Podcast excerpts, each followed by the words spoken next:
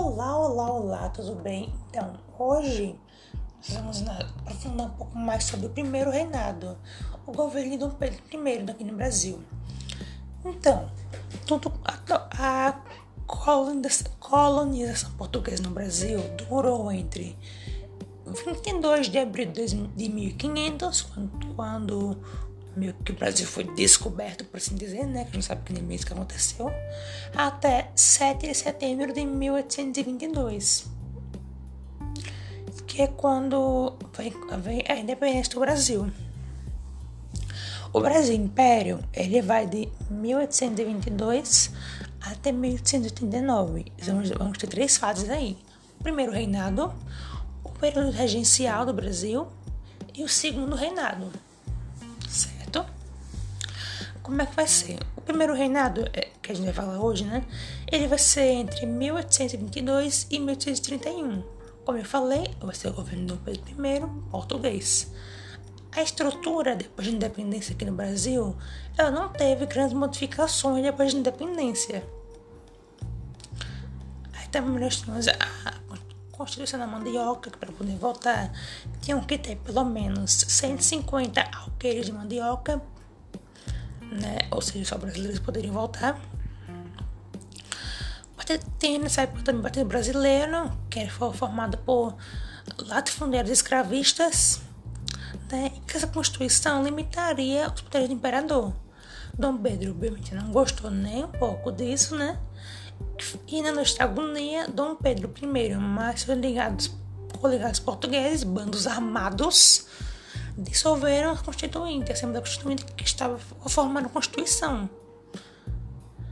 Ele prendeu alguns de seus líderes. Isso em 12 de, de novembro de 1823, ou seja, a Constituição, a Constituição da Mandioca nunca foi lançada, nunca existiu.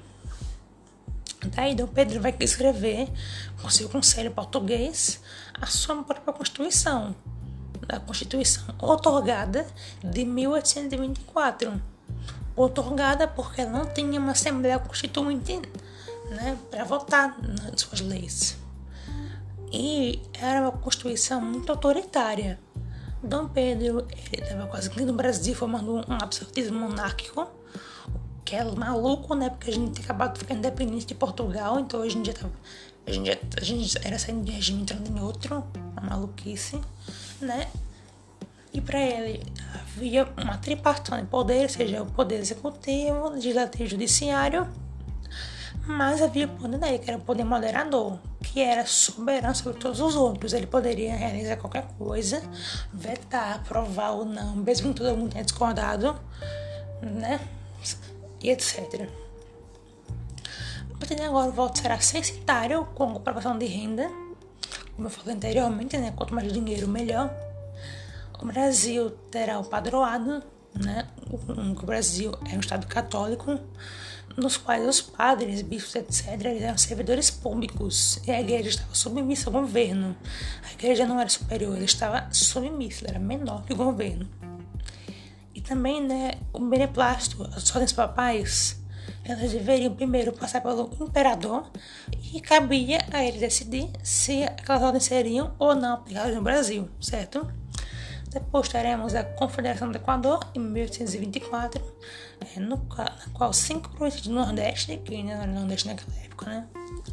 É, tendo como líder Pernambuco, né, com, queriam o separatismo do Nordeste do resto do Brasil, né, ideias iluministas. Eles queriam que se formasse uma república federalista, né, onde haveria uma, uma autonomia em cada província. Eles estavam indignados pelo que aconteceu com a Constituição da Mandioca, pelo que o primeiro fez, né? E tem como líderes Frei Caneca e Manuel de Andrade. Dom Pedro, ele vai fazer uma repressão violenta né, contra os líderes. Eles eram fuzilados princípio, Frei Caneca seria enforcado. Só que Frei Caneca era muito querido em Pernambuco. E ninguém queria ser conhecido como a pessoa que chutou o banquinho para Frei Caneca morrer, né? Então ninguém teve coragem de fazer isso. Só que ele foi fuzilado. Dom Pedro, mais uma vez, perdeu o apoio do povo. Depois, continuando no termo da Guerra da Cisplatina, né? Na qual o Portugal tinha a colônia do Sacramento, né? Lá no sul do Brasil, que hoje é o Uruguai. E o Tratado de Madrid, eles assinaram, né? Que a partir de agora não existe mais das ilhas, assinaram o Tratado de Madrid. Na qual a terra de sete povos das missões, que hoje é o Rio Grande do Sul, foi entregue a Portugal e a colônia do Sacramento, né? que hoje é o atual Uruguai, foi entregue à Espanha. Só que no período joanino, Dom, Ju, Dom João VI vai invadir Sacramento e vai terminar o território para o nosso Brasil. A população não vai aceitar, vai ficar satisfeita. Mas ele, no primeiro reinado, a Cisplatina ainda não tinha aceitado que ela não fazia parte, que ela fazia parte do Brasil. E daí ela vai ganhar apoio da Argentina. Com isso, nós temos uma guerra entre 1825 e 1828 entre Uruguai e Brasil. Né? O Uruguai vai, vai acabar se tornando independente, lembra da Argentina. Claro que a Argentina querendo apoiar, apoiar o Uruguai queria alguma coisa, né? Só que não conseguiu. Dom Pedro se envolve novamente, o Banco do Brasil vai falir e além de ser derrotado, sua posição vai aumentar mais ainda. Sua posição já era grande e aumentou. Daí, né, o que tava ruim ficou pior. Na época dele, nós teremos a, a questão da sucessão do português. É, na, não fazemos problema das garrafadas. Nas garrafadas, o que aconteceu? Libério Badaró, ele escrevia muito sobre Dom Pedro não só sobre a vida política, mas sobre a vida pessoal de Dom Pedro. Ele vai aparecer morto.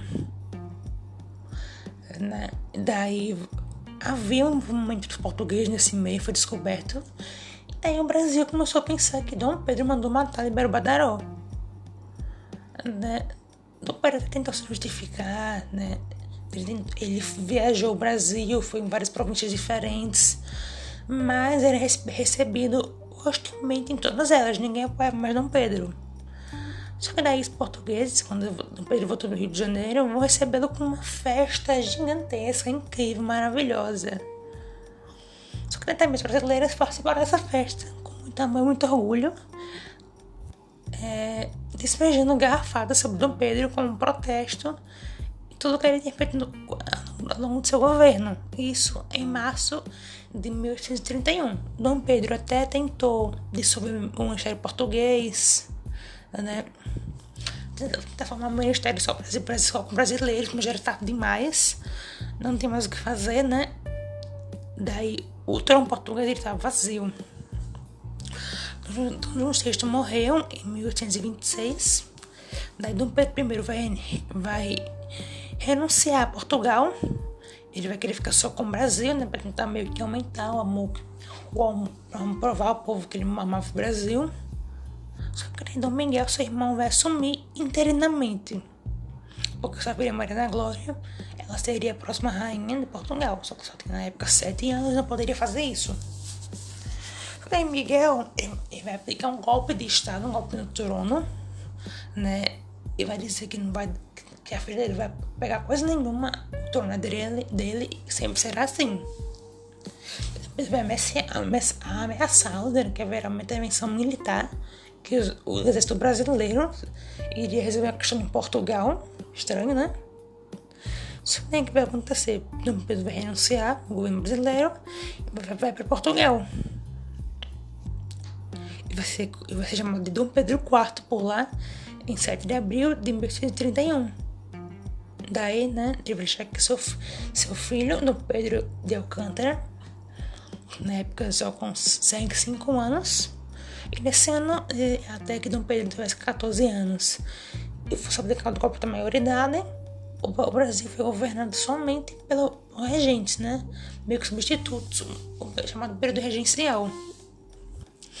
De, o padre brasileiro, complementando algumas observações, ele tinha como líder Joaquim Gonçalves, era um duplo liberal, ficava no Rio de Janeiro. Os Bonifácios, como o nome já diz, né? Tinha como líder José Bonifácio, ficava em São Paulo. é, para Portugal é, aceitar a independência brasileira, que não é como colônia, o Brasil teve o Tratado, o tratado da, é, de Paz, Amizade e Aliança, no qual o Brasil pagou uma dívida de 2 milhões de libras esterlinas para a Inglaterra, sendo que quem devia era Portugal. Né? Então o Brasil aí, tipo isso, perdeu né? uma, uma boa parte do seu lucro. É, mas enfim, então foi isso. Até a próxima e tchau!